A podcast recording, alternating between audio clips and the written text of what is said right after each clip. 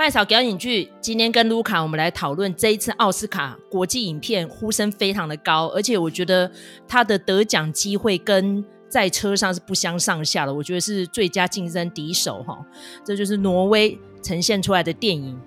而且我觉得跟去年那部得奖的作品《最好的时光》，其实我觉得有异曲同工之妙，就是那个在地文化跟风情。呈现的非常的淋漓尽致哈，这部片就叫做《世界上最烂的人》。那因为我已经听了蛮多 YouTuber 在评论这部片子哈，其实我觉得他用“最烂的人”来做片名哈，蛮嘲讽的，也蛮文青的，也蛮自省，也蛮疗愈的。那因为其实这一次奥斯卡提名的电影作品里面非常多都是成长电影，那这部片其实也是。而且这个主人翁呢，就是在面临到这个三十拉警报的当口，他有非常多的人生抉择。那至于这个抉择会带给他什么样的后果，甚至于他的人生会有起了什么样的化学变化，我觉得这都是啊、我们今天这一集可以讨论的哈。那至于这部片的剧情在讲什么，我们现在交给卢卡来提点一下。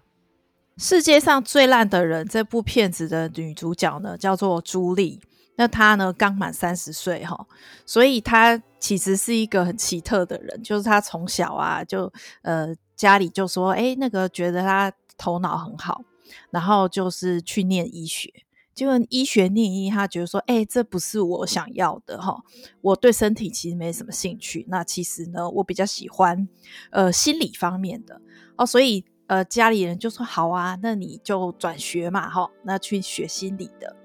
然后心理的学一学，他又觉得说，嗯，这不是我要的。然后，所以他又跟家里的人讲说，哦，我想要换职业哈，我想要这个学摄影。那家里人又觉得说，好啊，那你就去学摄影啊哈，随你的便，你想要学什么就学什么哈。就是家里其实态度一直是很很开很开明的。那所以他后来就变成是一个摄影师。那呃，定下来这个职业是摄影师之后呢，他就呃社交生活也变得很多彩多姿哈。那他后来就认识了一个漫画家，哦，叫做艾克索。那他就觉得说，哎，这个艾克索还蛮不错的啊，哈。那这个两个人就在一起了。但问题是呢，其实艾克索是一个四十多岁的男人哈，呃，其实已经接近中年，已经是中年人了。那所以其实他们交往不久呢，艾克索就有跟他讲说：“哎、其实我们要考虑一下结婚的事情。”那朱莉就会觉得说：“哈，我才三十岁，然后你就要我考虑结婚的事情，吼，就会就会觉得说。”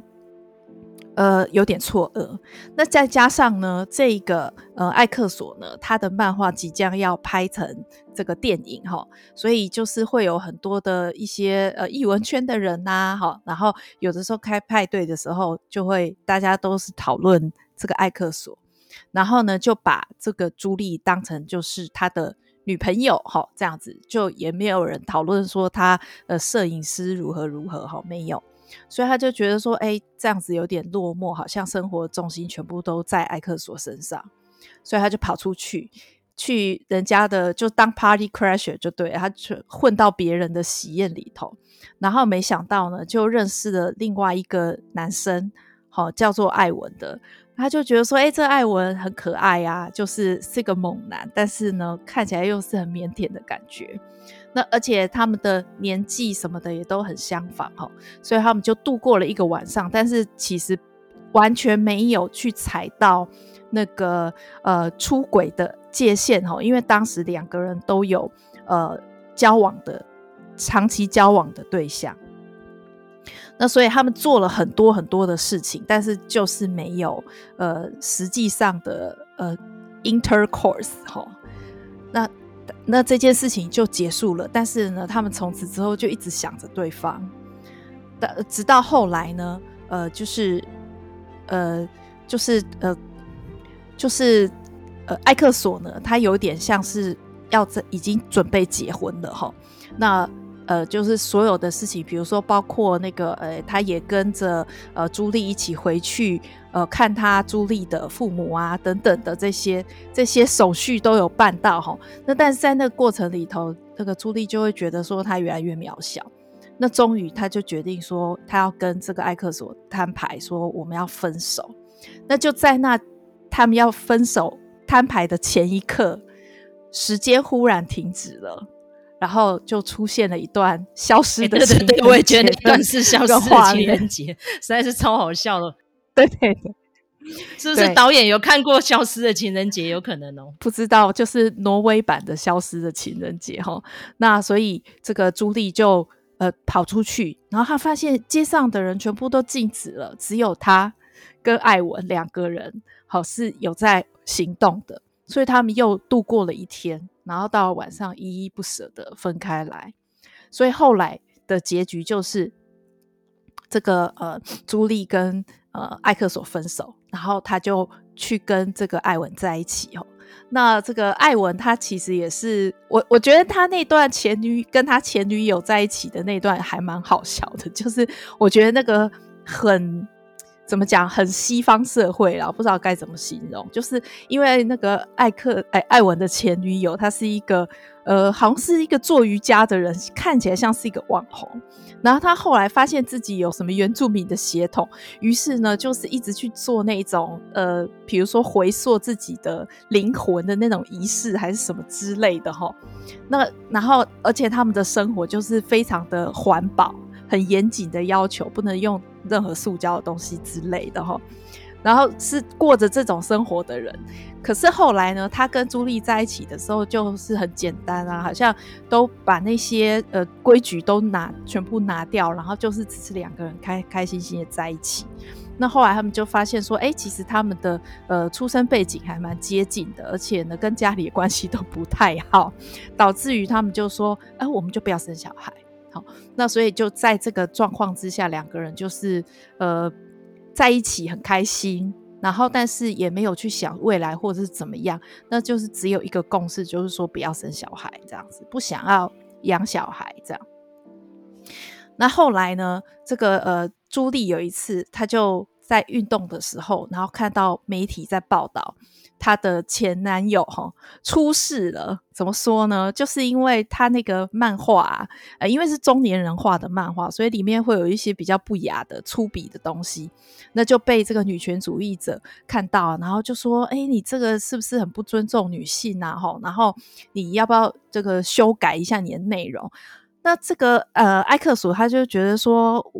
事情哪有那么严重哈？然后我我不太想修改，然后这件事情就延上了哈。这个 我想这个程序大家应该都还蛮明白的，就是这样子的一个程序。所以他就觉得说，哎，原来就是他的这个前男友也开始新的生活，可是呢，好像陷入一个不太好的争议。那所以。就在这个状况之下，他就变成说，哎，他有有一点想要关心前男友的状况，但是他又不太好意思。然后他跟这个现任的呃男友艾文之间，好像又陷入了某种就是可有可无，或者是说已经进入老夫老妻的阶段，又减少刺刺激了。然后他就想说，他这一路上以来就是一直在变他的职业，然后呢，呃，好像。呃，想怎样就怎样，那到最后呢，反而三十岁了一事无成，没有什么累积，然后未来他要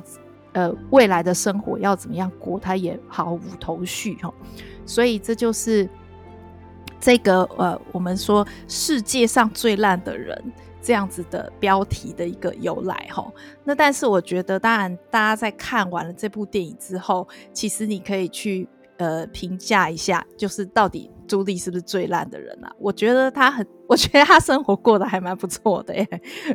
如果这样就是世界上最烂的人，那哇，世界上最烂的人也太多了哈。其实我觉得哈，他故意选一个女孩子的成长经历哈，来做这部片的反讽哈。但是很多人说，为什么说是反讽？我觉得是正面鼓舞诶，就是女人要 随心所欲的活啊，干嘛一定要三十拉警报就找人嫁？然后要不然时间到就要去生孩子，因为这一阵子我看另外一个 YouTuber 就是那个威老板呐、啊。那因为之前他们的社会新闻哦，就是那一对神雕侠侣离婚，闹得风风雨雨。然后因为职业的关系，就喜欢去看一下那些名人运势啊，然后要是涉及法律啊、离婚什么的诉讼，我就会去研究。哎，你知道他这一阵 YouTube 为什么越来越红？他就是鼓励女人不要时间到就找人嫁，时间到就去生孩子。然后呢，排卵期是什么时候？就那时候要去做爱，干嘛嘞？时间到了就顺水推舟就好。你看那个朱莉就是活得很自我啊，然后到到最后会不开心，就是因为知道前男友要死了。哦，所以这是让他觉醒吗？还是就是前阵子我在补追一个戏，我觉得里面也有蛮多觉醒的镜头，就是那个追杀伊芙啦，追杀夏娃。哦，伊芙就是夏娃嘛，哈、哦。里面其实有一句话也是发人深省，他就说。其实女人从小到大就是受到非常多的束缚跟呃被科就给捆绑，比如说时间到就会来月经哦，要怎么用卫生棉哦，要避孕哦，哦，时间到了你可能生育期到几岁前就赶快找个人哦，然后可能排卵期到了你就要怎样怎样怎样，就是很烦。然后那个朱莉就是觉得我活得好烦，我好像是自己人生的配角，我从来没有为自己做主过，所以呢，她就不停的。呃，捣毁一些人生既定的方向跟人设，他就医学院念到一半不要念，好、哦，心理系不要念，好、哦，甚至于他说他要做摄影师，然后又做的呃有一搭没一搭，就做是在书店打工。其实很多人都觉得说你根本就浪费自己的天赋，可是问题是朱莉活得很自由诶，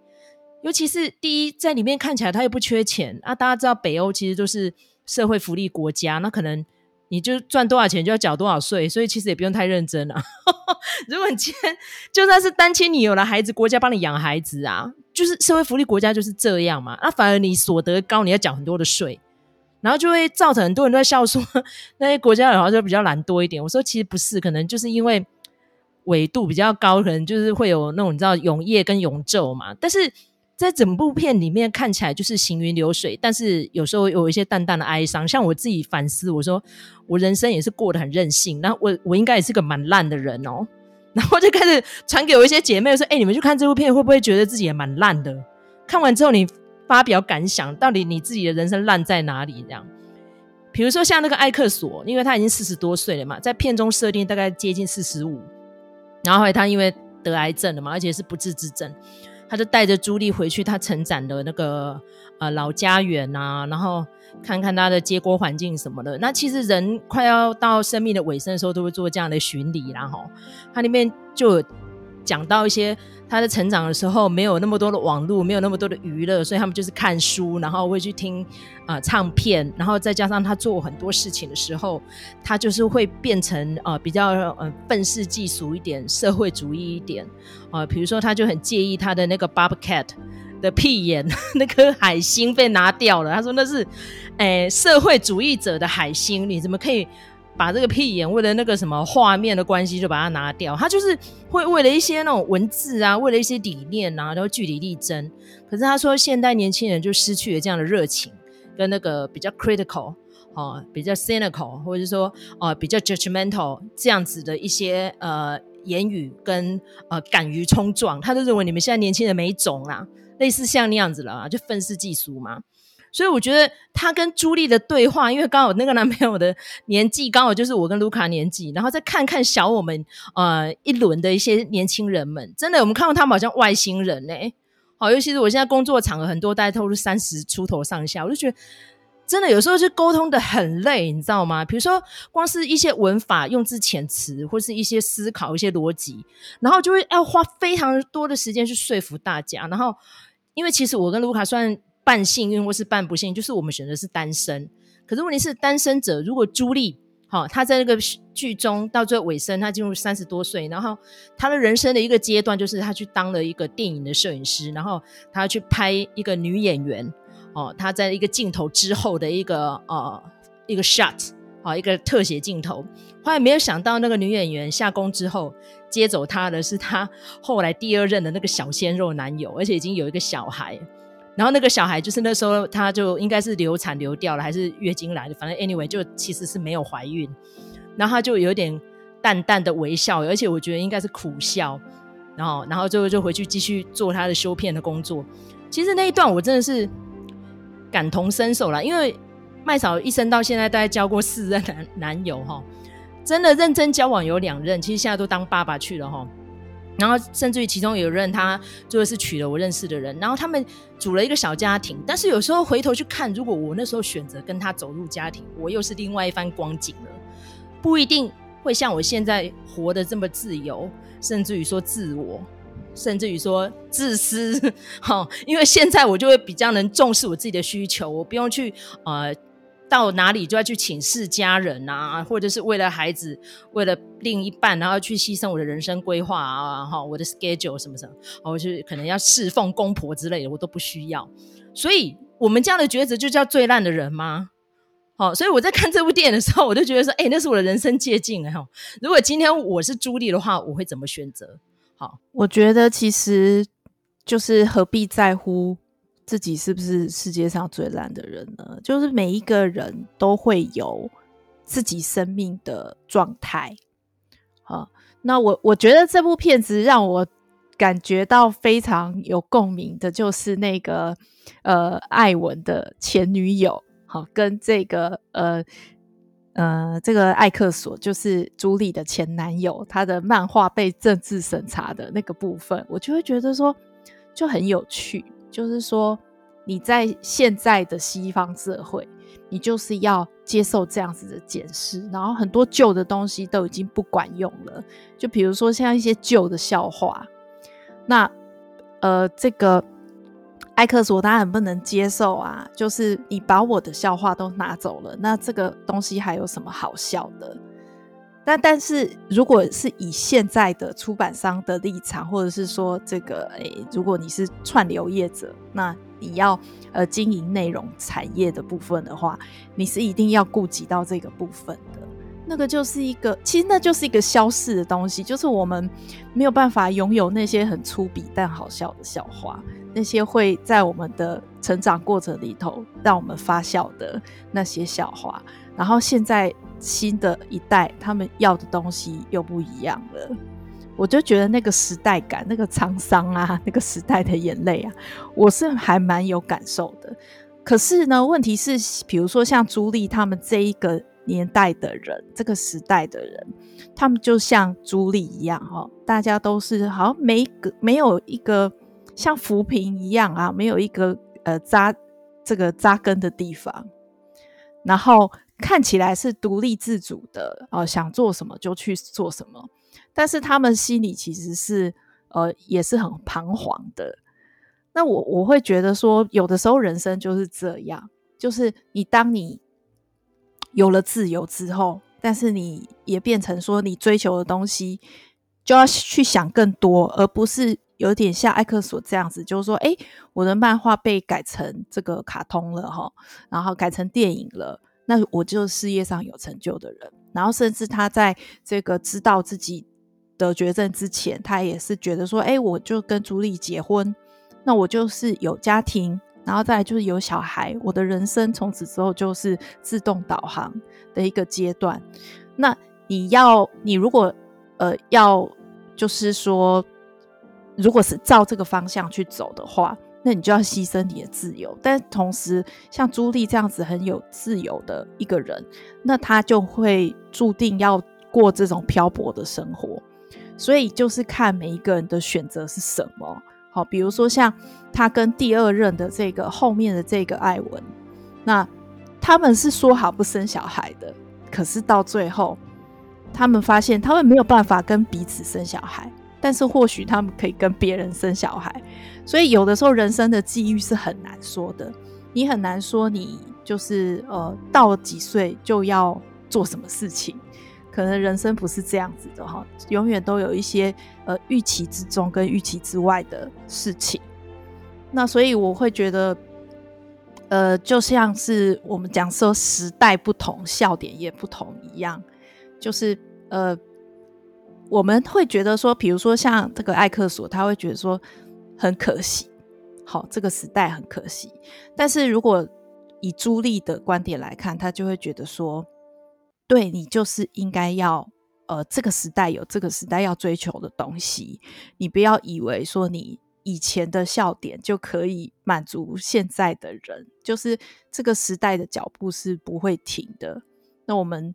呃。也不一一定说一定要跟上时代的脚步，但是可能我们找到自己走下去的节奏，那个是比较更重要的。我觉得跳脱那个性别哈，这一次世界上最烂的人，那个烂好像就是在讲这个女主角。但是同样的，几年前的一部作品哦，是麦嫂个人很喜欢，就是《恋夏五百日》啊哦，《恋夏五百日》就是用男人的视角来看他的前女友 Summer，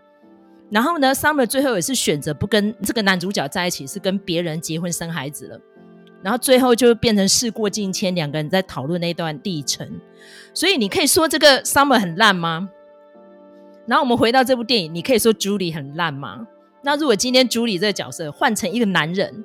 在三十岁，然后他不愿意三十而立，然后做很多事情就是优柔寡断，然后要不然就是要反其道而行。你看她跟前男友艾克索，艾克索是很想要有家庭跟孩子的。甚至于她不停的强调说，我是比你大一个世代的人，我这个年纪就是需要有一个家庭，有一个后代。然后呢，他们去朋友的家就是度那个派对嘛，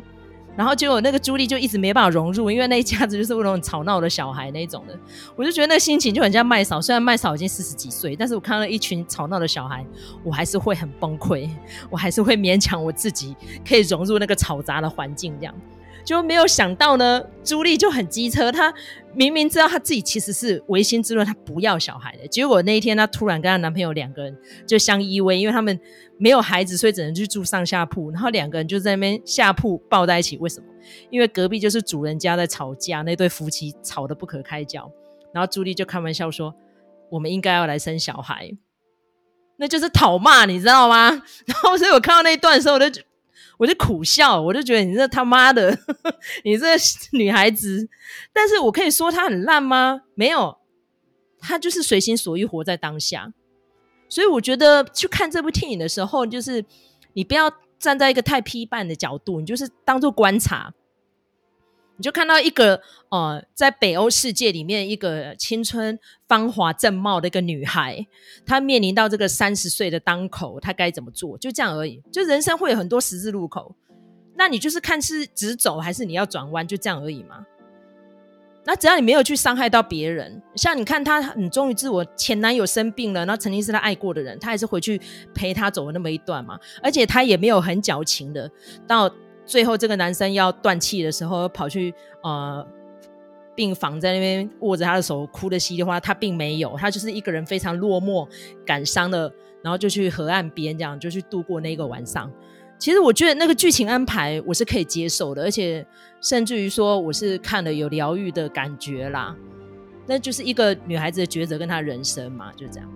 好。那今天非常开心跟卢卡来探讨这个电影哈，那我觉得这转换心情呢，它是一个比较呃比较不一样的爱情电影。你没有办法说它浪漫，但是你可以说它还蛮发人深省的。所以这一次这个女主角呢，就凭借着这样子一个蛮烂的角色哈，我那个上引号烂，拿到了坎城影后。那这一次我们就是看那个即将要颁出来的奥斯卡奖，会不会颁给她一个国际影片奖哈？啊，其实我觉得也是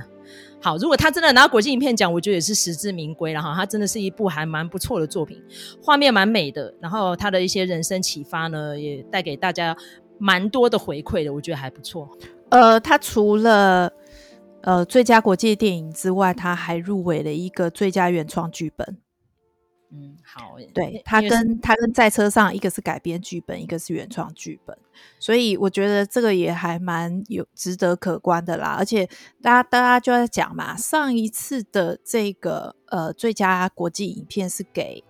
呃最好的时光。好，所以也都是北欧系列的啊，所以也是有人蛮看好这部片子，就是看能不能再连庄。那不过我们之前也有讲过，就是说今年国际影片的呃竞争者都非常的强哈，所以我觉得这个也是一个观察的一个点啊，就是说这次入能够进到奥斯卡的这几部国际影片都蛮强的。那而且实际上去看，也觉得说，哎、真的都还蛮有可观之处。那所以这个呃，会不会提高 进金像奖颁奖典礼的可看性呢？我觉得就交给大家来呃去评判哈。那我觉得这个，总之这这是一部蛮值得推荐的电影，然后而且里面甚至有就是我们很熟悉的场景哈，我觉得大家也可以比较一下，就是是挪威版的《消失的情人节》比较好，还是台湾版的《消失的情人节》比较好哈？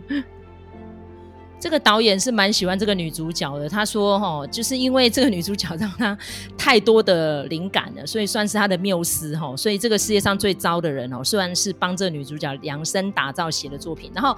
刚提到去年得奖的是丹麦作品嘛，哈，最好的时光，就这导演就是丹麦出生的，只是他在挪威发展哦。其实他们那三个国家语言是可以通的，而且很多就是搬来搬去嘛，哈，一下子可能在呃挪威啊、瑞典啊，哈。”丹麦啊，就这样子吼，所以呢，很恭喜他们啦哈，已经得到蛮多国际肯定的。接下来就是看大奖会颁给谁哈。啊，今天非常开心跟路卡一起讨论这部作品，我们下次再见哦。那如果喜欢我们的频道的话，请你给我们一个五星评鉴，那甚至是留言啊，觉得我们这节目有什么可以改进的地方啊，甚至于觉得嗯可以鼓励我们一下哈，你也可以给我们一些小额捐款，我们也会非常的开心的。感谢你们的收听，我们下次见，拜拜。